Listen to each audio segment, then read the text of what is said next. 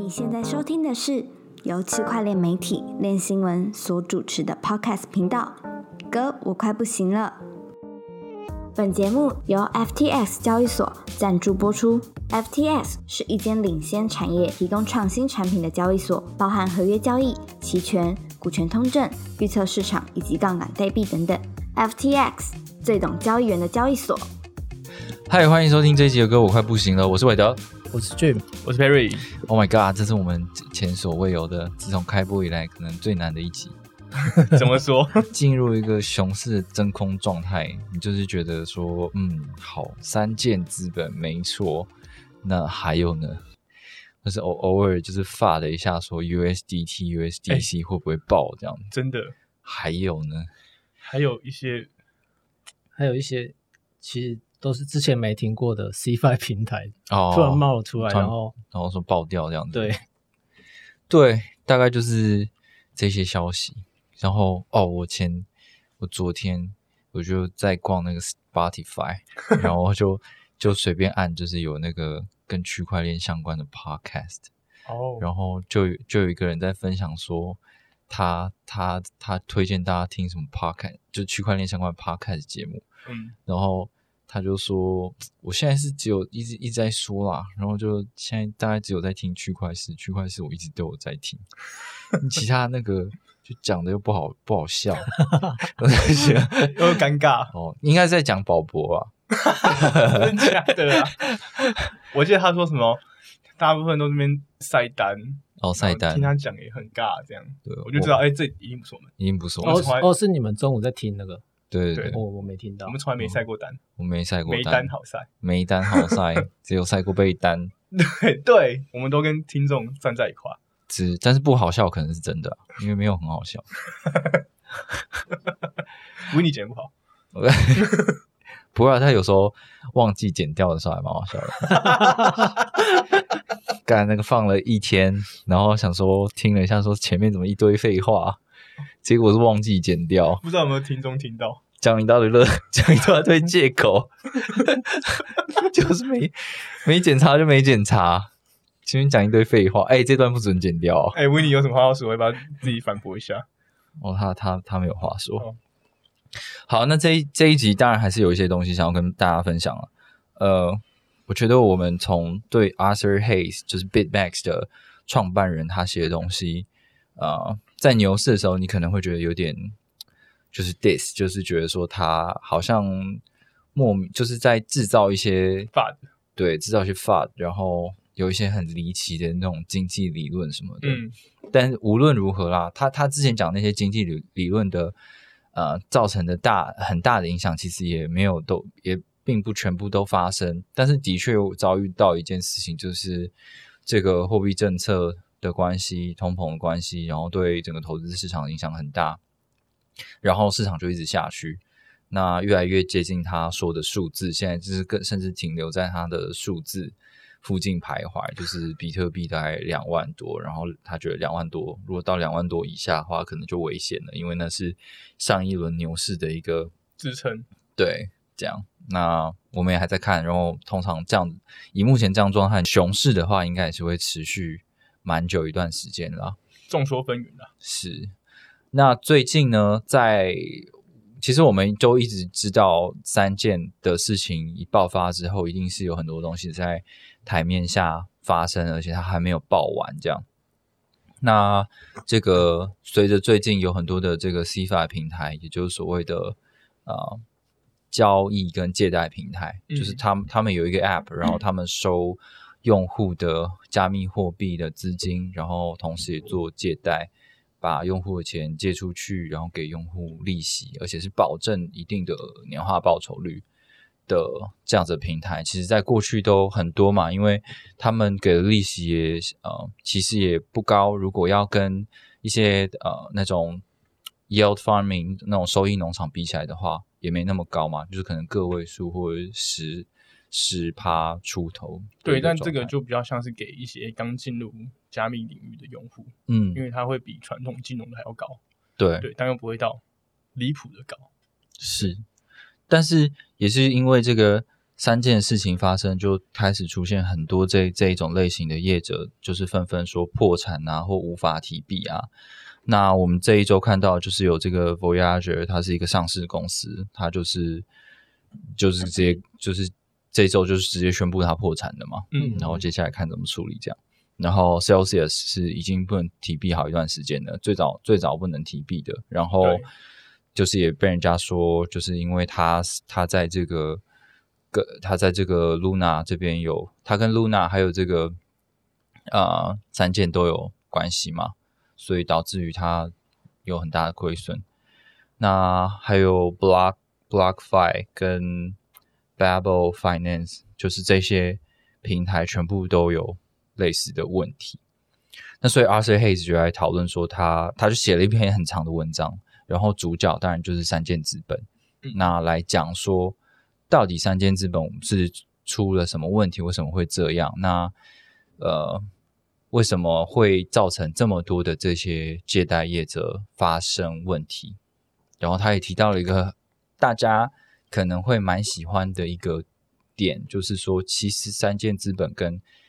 呃这个 CFI 就是中心化的金融的这些业者，还有 DeFi 的这些协议都有都有关系，他们都有放钱进去或借钱什么的。嗯可是很显然的，就是 DeFi 的业者都 DeFi 这些协议啊，这些资金都没有受到影响。那受到最大影响的应该就这阵子传出来，应该是那个吧嗯，就是，但是它这个也是蛮特别，就是因为它有它的是资金过于集中嘛，嗯哼，协议的钱都集中在一个大户手上，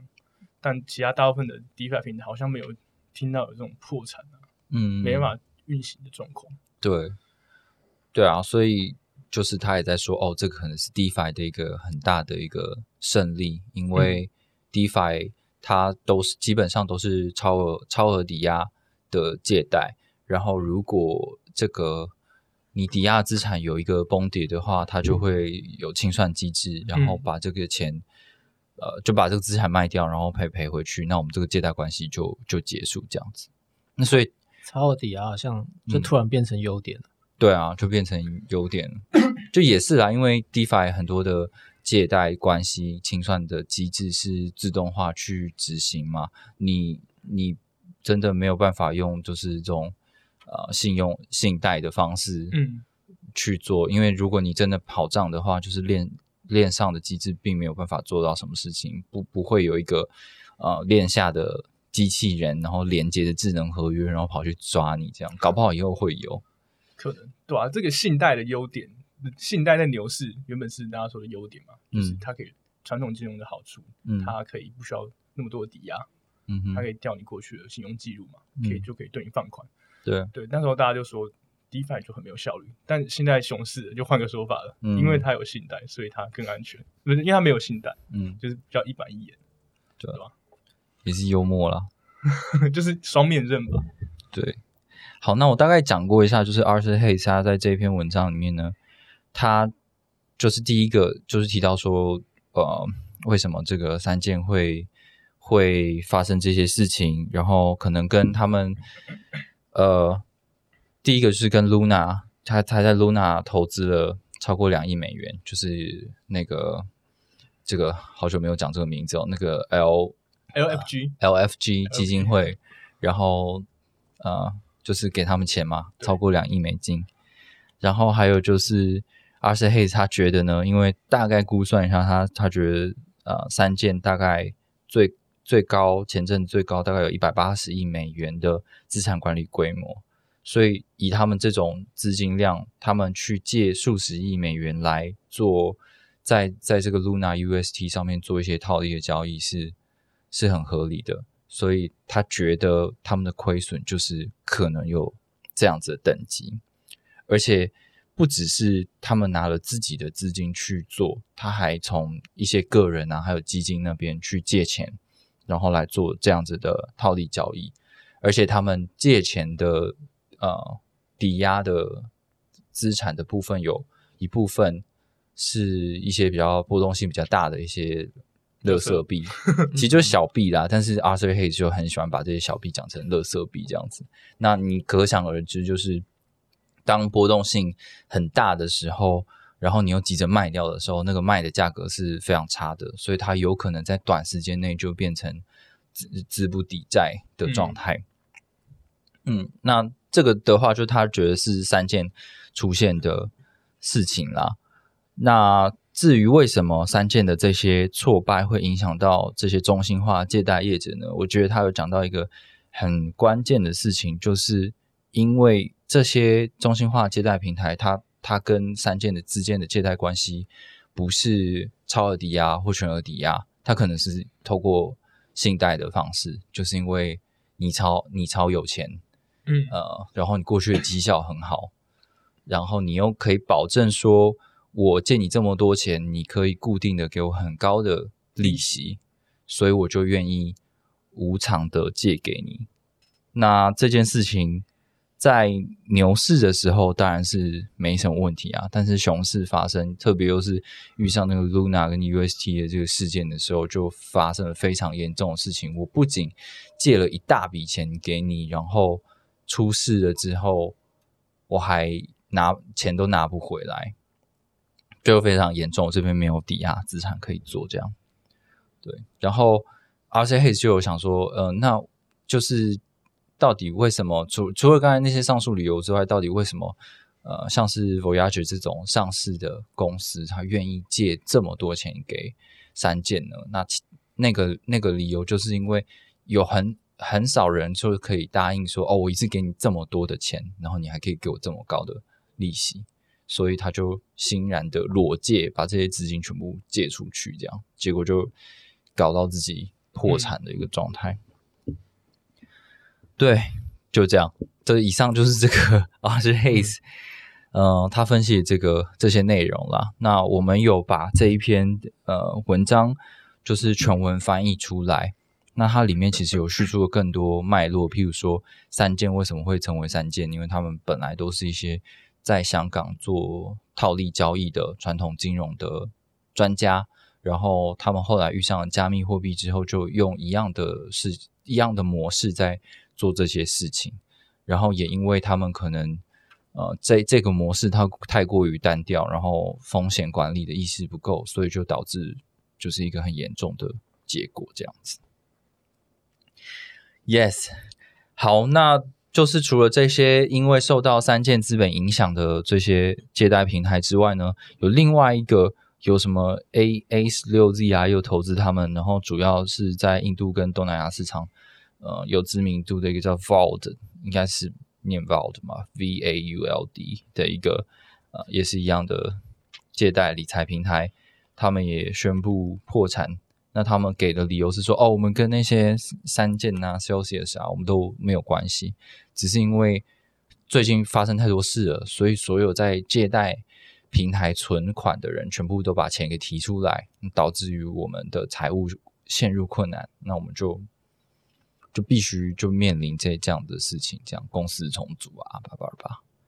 对，所以我觉得现在的确看起来好像中心化理财平台是陷入一定的危机啦。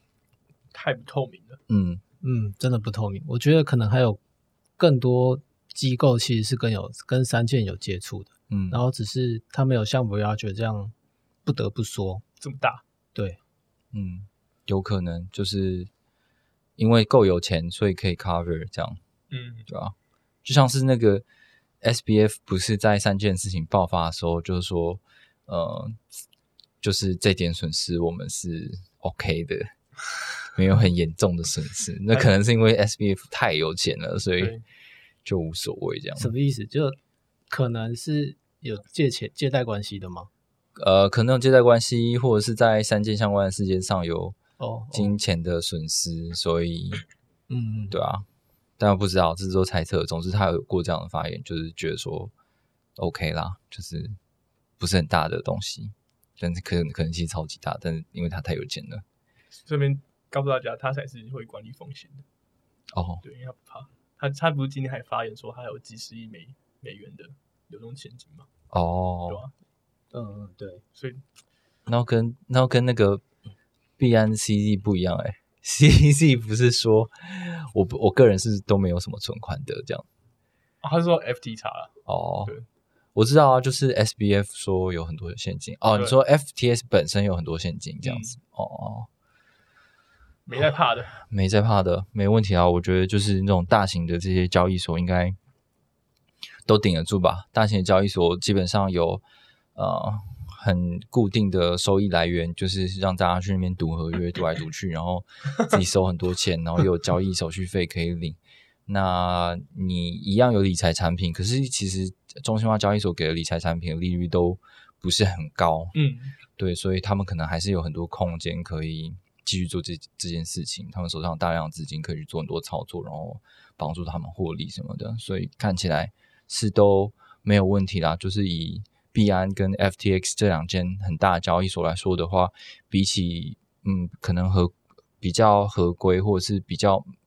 国际化程度没有到那么高的大型交易所，像 Coinbase 啊、Crypto.com 啊，或者是 B B Bybit 啊等等，这些交易所都有裁员状况出现出现，可是好像没有听到很严重的，比如说币安或是 FTX 有有做呃大规模大规模的裁员这样。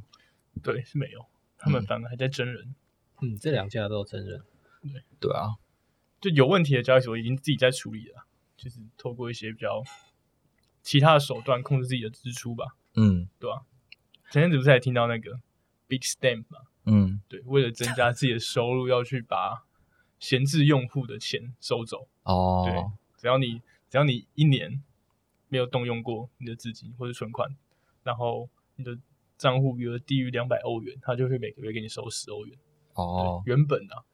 就是等于呃，我是一个小户在你的交易所里面，然后都没有动，我就我就是当一个 holder 这样子。对对对对对对但你就说不行，你要动起来，对，不然我就会把你钱收走，对啊，它是扣一定的费用而已吧？每个月收十欧，哦，每个月收十欧，然后低于两百。低于两百欧。对，那超过十个月我就开始欠交易所钱。没有就归零就没了，对没有归零不会收了，对啊，对吧？对，但后来因为太太大的反弹，大家觉得这太太扯了，嗯，从来没有听过有这种事情。对。哎，我这几天还在那个那个 Twitter 上面看到说，现在在呃一些理财平台上面拿到的那个存款利率还比传统金融的还要低什么的，然后觉得很可怜，这但这有点夸张啦，应该是没有啦，要比传统金融还要低，蛮蛮难的，对啊，那是零点几趴的。对啊，对啊，怎么可能？呃，他他说的传统金融可能不是那个银行呃定存。存款啦，嗯。对，哦哦哦，嗯好吧，呃呃，还对，还有还有听说就是那个，其实 Bybit 它算是蛮有蛮有名的。蛮有名的，但是纷纷的也都传出退出台湾的消息。对，Bybit 就是呃之前有在台湾就是租很大的办公室嘛，但是就是他他在那个 Google 上面的呃地址的查询暂停也营业对暂停营业这样，那的确是也有听到说就是要呃退出台湾市场的这件事情啊。好吧，那就是希望大家在这个熊市都可以活得下，也不是活得下去啊，应该大大部分人都我们是没有没有没有撤出台湾这个选项的哦。也没有撤出台湾，只能 从这个产业撤出。对，我觉得接下来我的想法就是，既然是熊市的话，那那种爆炸性的、即时性的新闻可能就没有那么多，但是我们可以多花一点时间去挖掘，说、哦有没有什么很创新的事情在发生，有趣的事情在发生，或者是多写一点这种呃入门的文章，我觉得应该可以帮助到蛮多的吧。嗯，你还在担心币价波动太大，资产腰斩吗？S 陪你无畏熊市，提供债权商品，一年九趴，三年三十三趴。此外，S 拥有凯金银行新台币信托、c y b u b l e 钱包双保险，用新台币打造 Crypto 被动收益，超简单。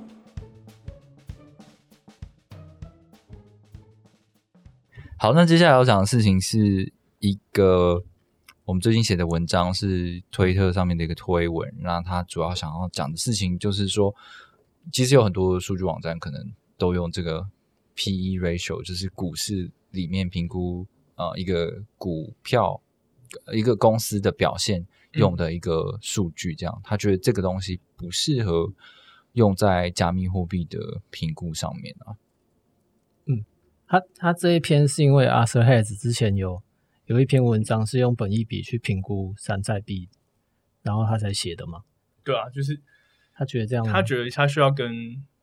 大家解释，跟推解说，其实本益比不是这么好用的东西。对，但是可能好，大家不太知道本益比的定义什么，我这边可以稍微简单解释一下。以股票上来说，本益比通常是你可能是同个产业的两间公司，他们会有各自计算出他们的本益比。本益比越大，通常代表就是你投资一块钱，你投资下去同样的钱下去，回本时间会越会越长。对，所以今天可能有两间都是汽车工业，一个一间本益比是十，是十，一间本益比是五。那十的话就代表你要你投一百块下去，可能要十年才会回本。嗯哼，然后另外一间公司只要五年。对，可以把大家简单想一下，就是他们就是回本周期的。所以数值越低的话，就是 CP 值越高。对，可能是 CP 值越高，但也有可能是另外一间的潜力更好。哦，我们只能简单的来看，就是如果全部的因素都一样的话，嗯哼那数值越低，对吧？它的 CP 值越好。，OK，对对。然后本一比的公式在计算的时候，就是用它的每股股票的价格除上每股的盈余，嗯对但但是它还有另外一个公式，就是说它的自己的公这个公司的股票的总市值去除上他们的一整年度的收益，嗯呃，就一整年度的税后净利啦。对，所以这个东西在股票市场是非常常用，非常很多人各各种说法可以去可以去看一间公司的很多不同面向，但是在股在币圈的话，似乎没有这么好用。对，但这个就要回到它的公式的部分。我刚才讲过，它的计算公式是他们的总市值嘛，除上他们的一整年的净利。对，但一整年的净利这种东西，在加密货币来说，其实是不太好去评估的。假如来说，我们今天一个 DeFi 协议，他们可能刚推出的时候，他们的收益很高，可能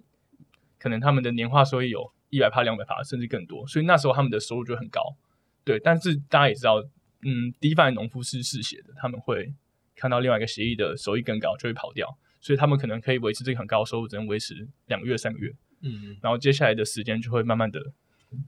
收益锐减，这样。所以虽然很多的协议都会标榜说他们有很高的 APY，然后利用这个 APY 去算出他们的 PE ratio，但这其实是不合理的，因为他们可能是用他们可能这三个月期间很高的收益去把它年化，对，嗯。所以这算出来的本益比就会很好看。嗯，对，我有看到那个数据网站，就是 Token Token Terminal，嗯。就之前也还蛮常看这个啊，比如说我记得最常看的时候是 X Infinity 最红的时候，嗯。因为 Token 那个 Token Terminal 它有一个数值就是 Revenue，就是你可以看到这个协议赚了多少钱这样。那它也有列出这个 PE ratio 的这个数值，那那那个那个那个东西它的收益就是让它变成一个年化，对对对。然后下去算，所以嗯，它它可能不是那么准啊，但是诶，我不知道，至少你你可以看到说，如果现在的这个获利表现已经是你夸张化后放大后的表现，那你的 P/E ratio 还是很高的话，那表示说，呃，你的你的币价可能已经是太太高了太高了对，，太高，因为如果你的收益已经很高了，但你的本益比还是可以拉很高，嗯对吧？你的股，你的股就是有点被币价有点夸张，对对对，对对币价夸被夸张化了，对啊，可是大家可以想一下，就是最近一些例子，像是好可能 Stapen，好 Stapen 可能今年年初的收益很高，嗯对吧？大家都会说他们的年收益是一千两百趴，因为他们一个月就回本了，然后接下来每个月都在赚钱。但如果你只用你在刚玩的那前两个月去算的话，那当然很好看，嗯，，对。但如果你用现在去看的话，可能就不是这样。嗯，对虽然他们的币价有下跌，但是这东西其实是影响变化蛮大的。嗯 所以你当用短短几个月一段时间去像传统金融一样弄去把它推算成一整年的话，其实光这一点来说就不太合理。嗯这是他这是这个这个作者他认为不合理的第一个点。哦，然后第二个点是说，因为其实股票它的经济结构比较简单，就是你拥有一个股票，你可你就代表说你拥有这家公司的一部分嘛。然后你的风险来源主要是来自说，哎，我股票下跌了，或是你的股票被稀释了，被分割了，嗯，对这种你的价值就减损。但是加密货币不一样啊，我们今天有一颗一个一个一个币种，它可能是自己代币，它有自己功能，啊或是它可以拿来 utility 对它可以拿来嗯。质押，可以拿来做 staking 等等，或是它可能像是支付在你的生态系里面的，所以它其实不完全是一个股票啊，就是呃，就是他们不能说这个东西是股票啊，但是股市的话，它是有直接相关性的，就是如果你的盈余很好的话，可能会透过分股或分红的方式直接回到对对，但是加密货币不是，它是这种很间接的方式，它可能跟你说，哎，我们会我们会回购哦，或者我们会有什么新活动、新的发展等等的，对。才会反映到你的价格上面。对啊，就是它在法律上来讲，它不能够保证说你买了这个币，它就可以给你什么回馈跟嗯获利，因为它这样一这样做的话，就是监管单位就会来找他。对就被归纳为证券。对，所以某种程度上，他也他也保护了自己，因为我就没我就没这个压力。嗯，就是我我业绩好是我家的事情，但是我不会直接跟你说我业绩好，我赚了很多钱，我就会马上回馈到这上面去。嗯，对吧、这是它的第二个点，就是太复杂了，嗯加密货币比股票更复杂，功能更多样。嗯然后第三个点是又回到 P ratio 这个公式，因为本益比就是 P 除一，那个一就是指 earning 的部分，就是你的收益的部分，也就是收入减掉支出。对，然后很多人就会说，那加密货币的这个币种，它在算它的收益的时候，也要把它的支出扣掉，然后其中很大一个一部分的支出是大币发行的费用。嗯对但这个大币发行这个费用，大家就就会有人在讨论说，其实专案方在发币的时候，他们到底是有没有成本的？就是他可能这个空这个东西就是他们印出来的，他们根本没有什么成本，这东西要怎么去计算？对嗯然后如果你硬要把它去把它计算出来，或是用它的代币价格去做计算的话，可能会就是你直接去运算的话，你的 P E ratio 可能是负的，对哦，或是很大的一个数字，就是它这实际做运算的话，其实是不合理的，会算出不合理的结果。对，其实就是大概就是这三点，他们会去就是用这三点去评估说这个 P E ratio 为什么不适合。嗯哼，所以这也是为什么大家在评估协议的时候最常看的就是 TVL 嘛，嗯。就是我们去看它的锁仓量，因为锁仓量可以最快去反映你这个协议的用户，嗯哼，用户数量多，可能大家会觉得这比较健全。哦，对，所以当你 TVL 下降的时候，可能就是没有人要用了，大家可能比较是会是用去用看它的使用率，嗯。所以大家会看 TVL，会看它的活跃钱包数等等，嗯。而不会去看这种比较间接的数据，对，因为太太复杂了，嗯。不够直观，然后也不嗯套用在加密领域上面。对啊，呃，其实真的赚钱就是直接靠你的产品本身在，因为基于有人在使用你的产品而赚钱的协议，嗯，就是真的没有那么真的没有那么多嗯这样，然后也没有人敢保证说赚到这些钱就会直接分给你回馈到你的你的你买的这个币上面，因为这个就是不合法这样。那 TVL 的话，我觉得就是一个就是一个群众效应，就是至少有这么多钱在这里的话，要死大家一起死。然后对有这么多钱在这里的话，就是有机会吸引更多的钱进来。嗯，那我觉得这也是一个加密市场非常常见的一个事情吧，就是哪里大户都在哪里，我就往哪里去。嗯就是通常就是就是说他们的很多协议的收入来源太投机了，太短期了，嗯哼，然后这个市场又太快了，嗯，东跑西跑的，根本就撑不了一年。对，然后代币发行这也是个问题，它太太空虚了，嗯，嗯根本就可能是没有成本的东西，去因为把它算进去，对吧？嗯所以就是种种原因下来，就是不适合套用在这上面啊，在加密市场中。对啊，我不知道，我觉得现在可能我们会去想这件事情，但是或许下一次的牛市开始了之后，又不会去思考这件事情了吧，我们就是会很自然的把他想说，哦，这个东西很多人用，这个东西有赚钱，所以它代币一定会涨。嗯，就是那到时候我们一定又会陷入这样的逻辑，而且市场也会呈现这样子的逻辑给你看。好像也有道理。对啊我们因为我们看的东西是说使用率啊，嗯比较像这东西啊，嗯我们不会去看这种再包一层的指标。嗯对可我记得为的当初牛市刚开始的时候有，好像有对平台币也用本益比去分析嘛。呃，是那个吧？公链是公链的，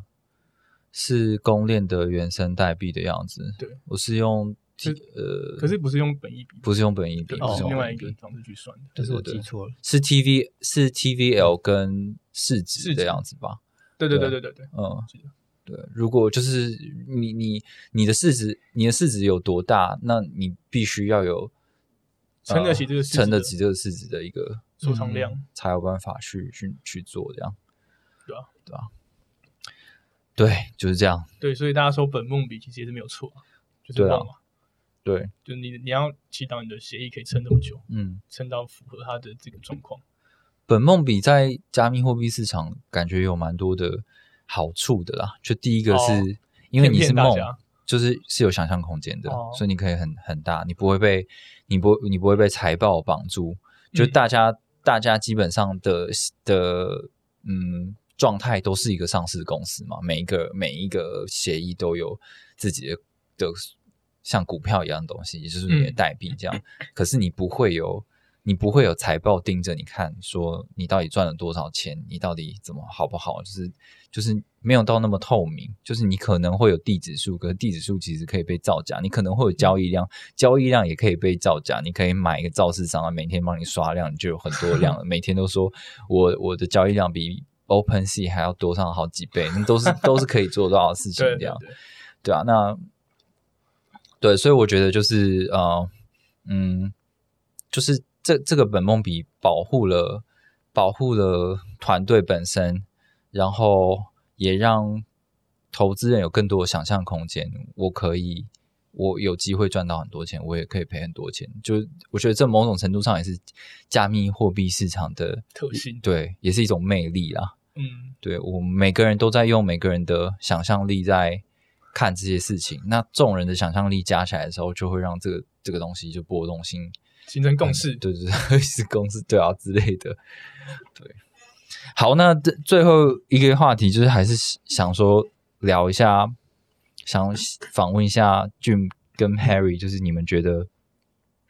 接下来假设有读者有听众觉得我们很悲观，所以我们要讲一些乐观话。对，就是你们觉得接下来在这个产业，呃呃，在熊市的这个会有什么样的产业类别是可以继续生存的？突然被问到这个问题，就是脑中只觉得能够炒作的产业就是能够继续活下去，这样会不会太太负面了？能够炒作产业什么意思？能够炒作的市场就像是 NFT 市场，嗯哼它只要还嗯含有炒作的空间，那它就可以继续活下去。，N NFT 市场其实是就是本本梦比很高的一件事情，因为它完全几乎没有什么基本面可以去讨论。嗯可能有一些链上数据什么的，可是那个也都是很多造假的成分在里面嘛。嗯，那的确是我也会这样认为，就是 NFT 市场可能会有还是有超多无数的小泡沫、中泡泡沫、大泡沫一直下去，因为你每一次出来都是一个新的东西，然后超级多不透明的事情，我们只能用我们自己的想象力去完成，说，哎，这个东西可能会涨到哪里去，只要它有创意就好，只要它让你觉得有空间或好笑，对对，对啊，所以可能 NFT 会继续下去吧，有迷因的空间。嗯，就会下去。对啊，还有嘞，现存的产业，俊哥，幸存的产业嘛，对吧？当然是 DeFi 啊，哎呦，怎么说？你多久没用 DeFi 协议了？俊哥根本就没有在用 DeFi 在那边讲，但他还是他魅力有消失吧？我觉得嗯他就算现在市场交易量那么低，他还是每个协议每个协议都还是有一定的锁仓量。我说一点零啊，嗯嗯嗯，对啊，嗯，那二点零呢？你还记得哪些？二点零不是都爆的差不多了吗？到二点零整个消失殆尽，嗯，对呃，对啊，我觉得你说 DeFi 的协议，嗯，不会死的这件事情，至少它都是一些，它都基本上都是自动化协议嘛，所以它顶嗯。多里面都没有钱以外，它其实也不太不太会不太会死这样。顶，多滑下把你滑爆而已。对吧、嗯，对啊，也蛮蛮期待接下来 DeFi 有看到什么新的发展啊。我我们虽然说好，就是以主流的这些市场的观察来说，好好像很久没有把那个把注意力放到 DeFi 的市场上面，但是其实还是比如说借贷协议的话，还是有非常多的东西的更新，可能把比如说把现实的资产拿进去啊，嗯。然后其实也有很多治理的提案一直在更新一些新的事情。那这些事情好像已经随着 NFT 的水涨船高之后，大家就比较不会想要花太多的脑筋去研究这些很复杂的机制，因为你要做 DeFi 就是去中心化金融嘛，那它对标的一个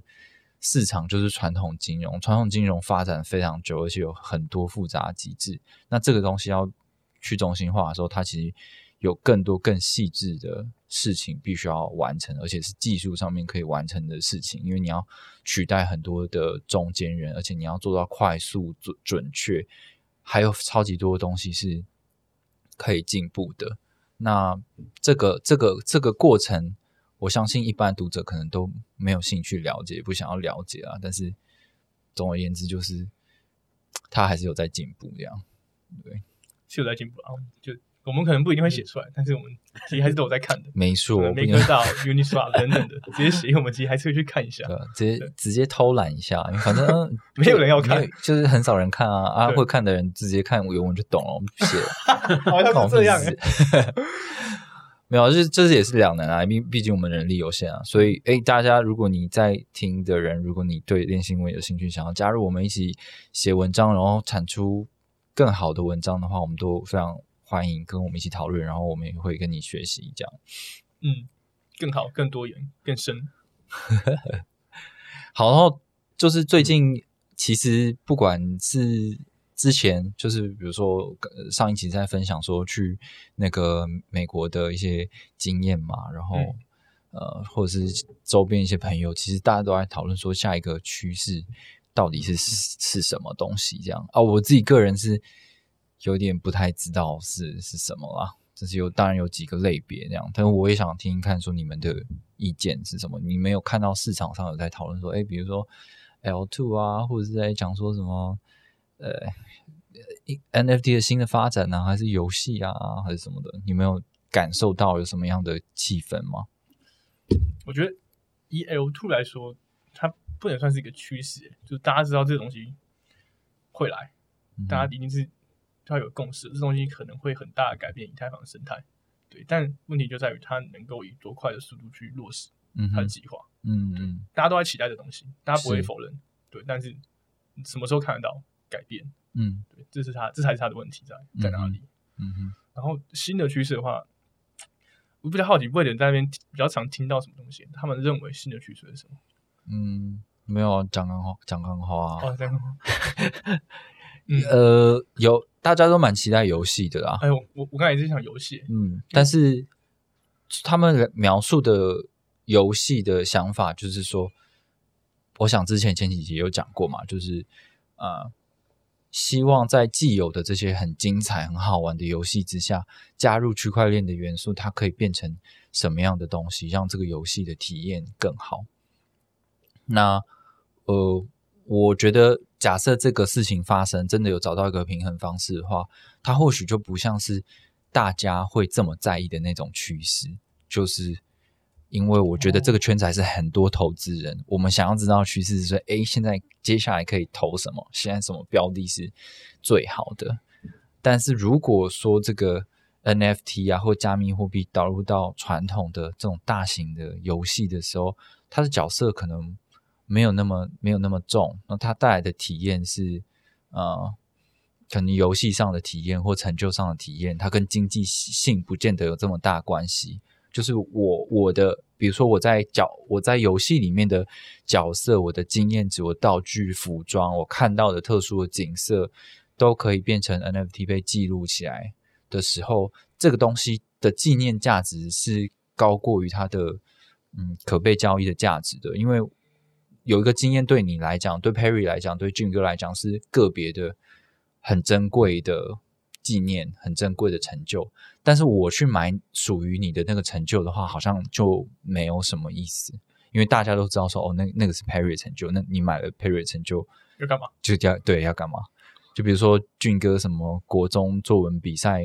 全全县第一名之类的，然后我就买了他这个东奖状，我就不知道要干嘛，这样就是就之后东西的话，我会觉得可能会有很多所 Vitalik 所谓的这种灵魂绑定的 NFT 出现吧，就是彰显一种数位身份、个人经验，然后它是不可被交易，或是它根本就没有必要被转移的一个东西的存在。那这个东西会是一个很酷的区块链的体验，可它不见得是投资趋势啊。嗯，对，我刚才在想，就是这种东西会成为趋势吗？还是它其实算是一个很大规模的采用，但是当它今天没有带没有办法带来很多的金钱上的炒作的时候，会吸引到很多人吗？对吗？你看以 DeFi 上面来讲，还有 NFT 的的泡沫来讲，就它其实都是可以让很多人赚到钱的，对吧？所以它才会变成一个大家在讨论的东西，它有利可图。对啊，嗯，但是就是我觉得也是变可能会有周边吧，就是比如说，哎，那时候脸书说我们要做元宇宙，接下来是元宇宙世界的时候，然后你就看到加密货币世界所有只要跟虚拟世界有关系的有元宇宙概念的东西，全部都会涨上涨，这样，然后大家也会开始说，哎，我们接下来我们的这一个团队，我们的这个计划要转变成元宇宙，是我们主轴，这样。因为我觉得大家都是很懂得一些商业操作的啦，所以有可能还是会发生吧。就是你看谁去凑这个热闹，谁那去起那个头，把它带起来。对啊，对啊，对啊，他总是会想办法凑到一点关系，所以那可能那时候就是可以观察一下怎么样，呃，这个呃传统世界结合区块链的趋势，然后再反过来影响到这些都已经发了币的这些人，他们怎么样继续让他们这个币有价值？哦，我我想到了，就是最近很流行那个区块链手机。啊，其实我虽然大家觉得很好笑，但是我觉得真蛮有趣的，是啊，就是让你在手机上体验这些城市更方便。这到底是有没有必要的？然后他们能做出来的效果到底好不好？其实我蛮想要用用用看的。感觉是有必要的啊，因为比如说今天中午跟那个 Perry 还有俊哥他们出去吃午餐嘛，然后我们就在路上看到一个 NFT，就是一个在打手枪的，哦，其 实就是一个人在打手枪，那然后什么名字啊？嗯不重要，就是就是你看你你所看到的不一定是是你以为的，对对对，对对？就是他的名字是这样子，然后反正就是一个人背对着你，然后他看起来他好像是在打手枪这样，可是他 转过来之后，他可能在在在削水果，对啊，在玩什么？或在在敲东西。对，对，我们就看到这个东西，然后想说来来买一下，嗯，可是就是你知道用手机的话，然后你要用 MetaMask，你必须要用它那 browser 用 MetaMask 的浏览器，然后把网址复制进去之后，然后你才可以在有钱包的状态下去买这些东西。其实这个是蛮麻烦的，因为我们知道这些网址的时候，可能是从一些社群平台啊，或者 Twitter 啊等等的地方。可是如果有一个区块链手机，它是方便到说，嗯，我就是输入网址啊，那输入网址的时候，我就直接可以连上我的钱包了，就是不会有这种麻烦的步骤的话，看听起来也是蛮酷的。嗯，或者是我的手机的桌面上面就是有一个 Uniswap 的一个 icon，我就点进去，然后我就已经连上我的钱包，我就马上可以交易了。感觉超帅。对啊，是还蛮方便的这样。对因为我我我会提到这个，是因为 Nothing 啊，就是我那天写的那一篇，就是 Nothing 这个这个，他去年是推出一个一个耳机叫 Nothing Ear，嗯然后夸好玩，就是那时候在耳机市场就引起很大的讨论。对，然后他今年他在那时候就有说他之嗯这这个耳机推出几个月后，他就说他们要出手机，所以大家也很期待。嗯对，因为它的外观啊、设计加上他们的创办团队，就大家很期待这个来自伦敦的新创团队，所以就很期待。结果最近又公布说，他们这个手机会有区块链的功能，就是哦哇，哦，一个一个在手机市场就很受期待的东西，今天要引入区块链功能，会带来什么样的花样？就很期待。就可以融到比较多钱啊，因为比较话题这样。不可能，对，好，本周的 podcast 就进行到这边，希望下周有更多有趣的话题可以跟大家一起分享啊。对，下周我要访问，我又会做一个访问，这样哦，请大家期待。那就这样，下周见，拜拜。拜拜。拜拜。